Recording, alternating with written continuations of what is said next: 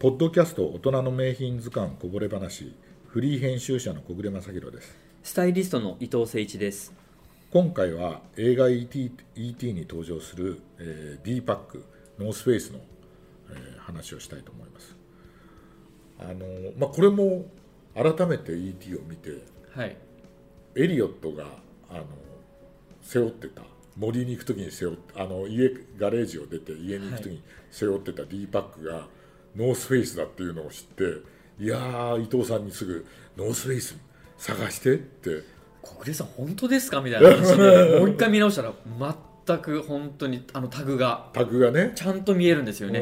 うんうん、ですよね。はい。うん、さすがあのいやーあの西海岸を舞台にしてるだけあるなっていう。なんかでもおしゃれですよね。う BMX にノースフェイスのリュック今でももう全然ん、でしょ？通じる。実はねあの BMX もあの日本製のねそうですよね。桑原そうです桑原さねね、のが出て何年か前にもあれあれですよねあの復刻されてビームスさんで、やったんですよはね。いはい。そうですよね。別注でうん。あの当時のあの劇中でつけてるうん。カゴ付きで、うん。やったんですよね。ですよですよね、まあその D パックなんですけどいやー僕あの初めてアメリカに行ったのが、はい。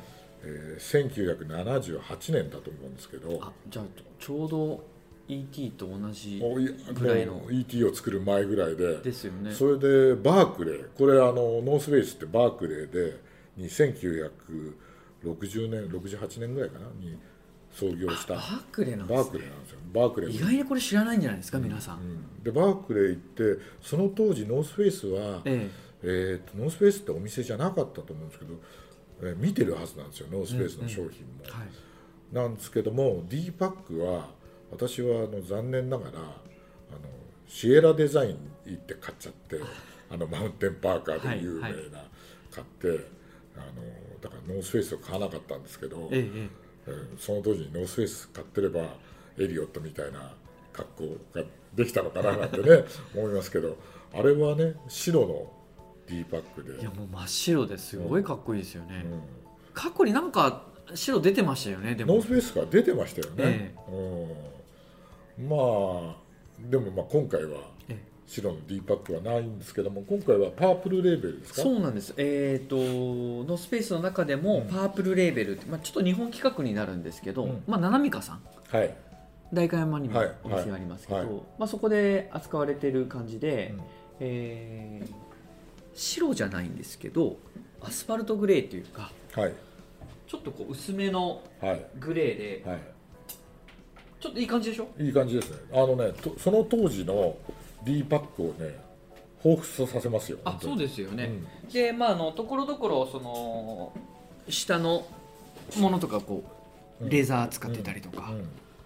ちょっともうアウトドアっぽいもうノースフェイスらしい、うん。ちょっとデイパックというそうですね、ヘリテージラインうん、その当時のアウトドアウェアってみんなあの YKK のなんだっけなナンバー10ジッパーとかなんあか使って、はいはいはい。割とごついジッパーを使って、はい。これなんかも結構ごついジッパーそうがですね。ついててちゃんとあの2気質になってはい。る D パックで、そうなんですよ。これちょっと中開けてみたら分かるんですけど、まあ、ディテールカットとかもはい取りましたけどね、取りましたけどうん。一つになったり、そこの部分と、あのー上の部分がこう2つにセパレートにはいこう2層になってるんですよね、はい。はいで1つにもできるし2つにもはいできる、はいはいはいあのあれですよね。なんで2つになってるかっていうとはい。分かります？なんでですか？これはね登山の基本なんですけど重たいものを上に乗っけて、はい。あの軽いものを下に乗せるんですよ。なるほど。じゃあ出し入れの時に楽ってことですね、いやそれの方がバランスが良くてあバランスもいい。と登山がに行った時に疲れがね、あのしにくくなるんあですよ。そうなんだから重たいものを下に乗せちゃうとそのまあま重みが下に行っちゃうから。ちゃうから。だからそうやって2部屋にこう分かなるだから D バックって基本がこのデザインで、うん。でその当時日本でも輸出向けのあの D パックいっぱい作ってて私そこをあの東京都内にある輸出向けの工場とかも取材に行ったことありますよでいっぱいアメリカに輸出してたんあですねそうですか、えー70年代、はいはい。でその後は日本でもブランドを展開したりとかして、えでその当時の D バッグをすごいあ彷彿とさせそうなんですね。でこれ一応70年代の,、まあ、あのモデルをうん。割と今風にちょっとアップデートしつつ、はいはい、素材とかはずずいぶん今っぽくなってますそうですね、うん。ナイロンアクリルなんですけど、うんうん。すごくあの軽いし、うん。バッグ自体が、うんうん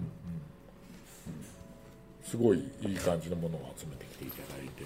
そうなんでねす、でこれショルダー部分がこうちょっとちゃんと狭いっていうのが割とポイントで、はい。あんまり広いと、はい。僕なんかなで型なんですけどつるんって落ちちうんゃうんで。落ちちゃう落ちちゃう落ちちゃう。で保護に、あのーサポートとしてあのウエストのウエストのバンドがついてて。バンドもちゃんとついててるんでてね。そうですね。すごいディテールもなかなかうん。いい感じです、うん、なるほどね。でもねあの映画でエリオットがノースフェイスをね。いやカルテルって思ってなかったですね。背負ってるっていうのは、はいはい。もちろんね伊藤さんは E.T. を最初に見たのはちっちゃい時からはい。そんなふうには思ってもう全然思ってなかった。私もねその頃すごい感化アメリカのファッションに感化されてたはずなのに、はいはい。あのそういうそこまでこう目が行き届かないっていうか、筋を追うことに、そうですね。うん。ね改めてねこの大人名品図鑑で見てみると、うん。いろいろな発見ありますね。そうですよね。だでもやっぱりそのあの映画って、ええ。スピルバーグのその、ね、子供時代のこう、なんていうんですかそういうのがもうまざまざと生きてるっていうふうに、彼そのものだっていうね。ね、言われますけどね、はい。うん。そういえば私ねええ。あのスピルバーグに会ったことがあるんですよ。本当ですか？あるんですよ。それすごいですあねのーどちらでお会いしたんですか？えーとロスですね。はあ。ロスで、あのーロスでね、ええーいつもあのロスに行くとえはい。仕事とかあるいはプライベートで行った時でもあの一緒にいいる人がいてはい。その人の旦那さんが、ええ。ーレストランの経営者なんですよ。